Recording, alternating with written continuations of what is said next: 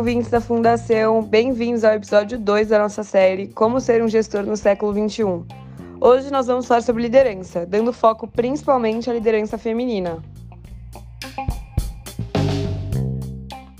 E aí, meninas, o que vocês podem falar sobre esse tema?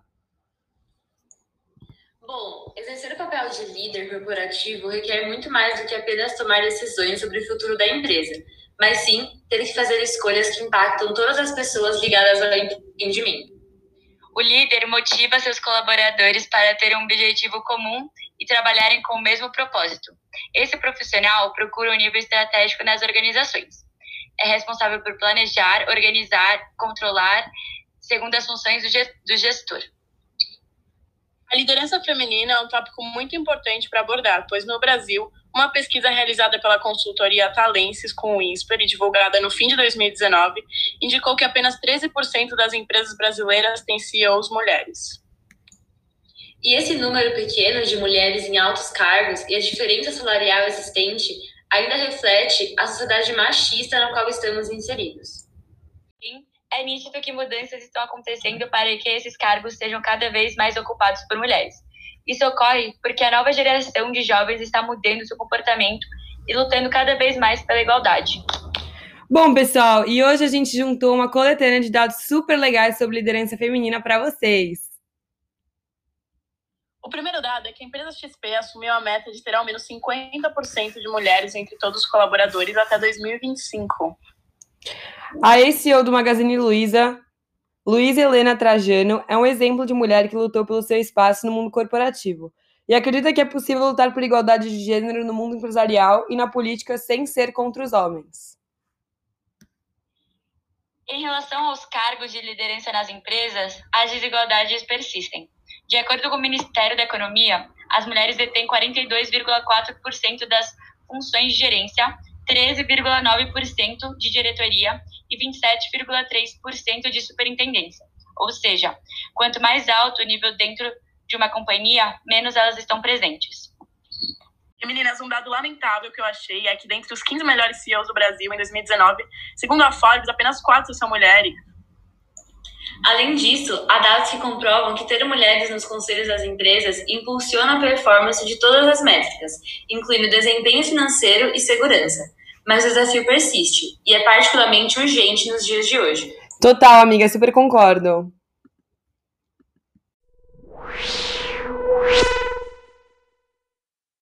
Bom, pessoal, para dar continuidade ao nosso papo de liderança, hoje nós temos uma convidada especial, Silvia Katinska, CEO e proprietária da empresa Farmacá Medicamentos. Silvia, gostaríamos de agradecer por ter aceitado o nosso convite. O prazer é todo meu, meninas. Bom, acho que para começar seria legal se você pudesse contar um pouquinho da sua trajetória até você chegar onde você chegou. Então, eu me formei em administração de empresas em 1992. Na época da faculdade, eu fiz estágio no Banco do Brasil. Depois, eu trabalhei na área financeira durante muitos anos. É, em 2007, migrei para a indústria farmacêutica. Depois, trabalhei numa distribuidora de medicamentos.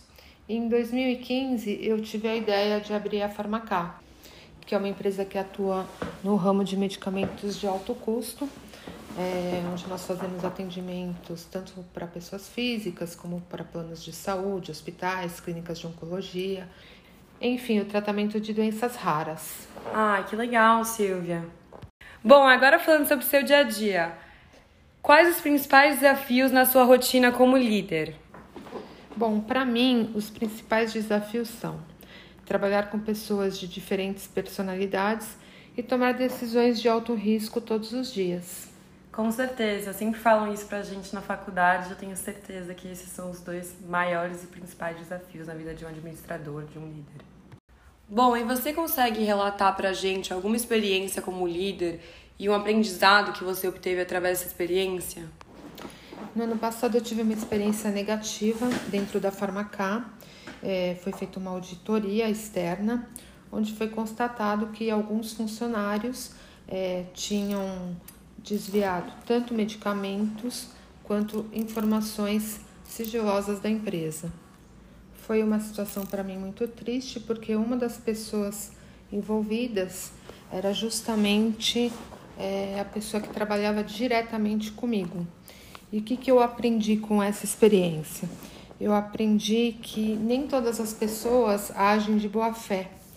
Eu sempre procurei trabalhar de forma horizontal, mas com essa experiência eu tive que mudar a minha mão como líder e implantar uma hierarquia um pouquinho mais rígida dentro da minha empresa.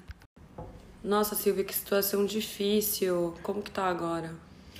Graças a Deus agora tá tudo resolvido. As pessoas foram desligadas, novas pessoas foram contratadas e hoje o ambiente voltou a ser bastante positivo. Ai, que bom. Mas vamos falar de coisa boa. É, quais as principais características que um líder deve ter, na sua opinião? Olha, eu acredito que um bom líder ele deve ter humildade, ele deve ter uma relação amigável com seus funcionários, ele estar sempre aberto às sugestões dos seus colaboradores, ele tem que ser uma pessoa decidida e ele tem que ter uma certa maleabilidade, porém na dose certa. Com certeza, gostei bastante da abordagem bem aberta. Bom, agora entrando um pouquinho no ramo da administração, que a gente sabe que é um ramo muito machista. Você, como mulher, como líder, já sofreu algum tipo de preconceito ou de dificuldade dentro de alguma organização que você trabalhou só pelo fato de ser mulher? Ah, com certeza. Pelo fato da administração ser uma área onde predominam homens, é certo de que esse tipo de situação acontece com uma certa regularidade. Eu, por exemplo, já tive situações de assédio, já tive situações onde foi questionada algumas posições minhas pelo fato de eu ser mulher. Enfim, nada que infelizmente não seja comum no dia a dia de uma mulher. Com certeza, Silvia. É muito triste nos dias de hoje a gente ainda ter que passar por isso, né? Ah, com certeza. Mas eu acredito que as coisas estão mudando e que daqui a alguns anos a liderança vai ser feminina, se Deus quiser, né? Bom, mudando um pouquinho a perspectiva, quais experiências significativas anteriores, desde a época da faculdade até hoje, que contribuíram para o cargo que você vem exercendo hoje em dia? Eu acho que toda a minha trajetória foi importante. Pelo fato de eu ter trabalhado em diferentes áreas, em diferentes cargos, tudo aquilo que eu achava bom, eu procuro aplicar na Farmacá. E tudo aquilo que eu vi que eu não achava que fosse interessante, eu procuro descartar. Então, eu acredito que toda essa experiência reflete na liderança que eu exerço hoje dentro da minha própria empresa. Bom, e para finalizar, a gente quer saber qual que é a melhor e pior parte de ser uma líder. Então, para mim, a melhor parte é o meu desenvolvimento pessoal e profissional. Porque como eu trabalho na área da saúde, que é uma área que eu gosto muito, o meu dia a dia acaba sendo muito prazeroso, muito satisfatório. Eu acho que a mais difícil é lidar com pessoas. Ah, mas por que, que você acha tão difícil trabalhar com as pessoas no geral? Ah, por causa do temperamento das pessoas. É, algumas são centralizadoras, outras são vaidosas. Enfim, é difícil. Eu acho que assim é a parte mais difícil mesmo. Nossa, com certeza. Ainda mais diferentes temperamentos convivendo juntos todos os dias, deve ser difícil mesmo. Então, Silvia, por hoje é só. Nos despedimos por aqui e agradecemos novamente por você ter aceitado o nosso convite. Eu que agradeço a oportunidade e é sempre muito bom estar com vocês da GV. Um beijo, meninas.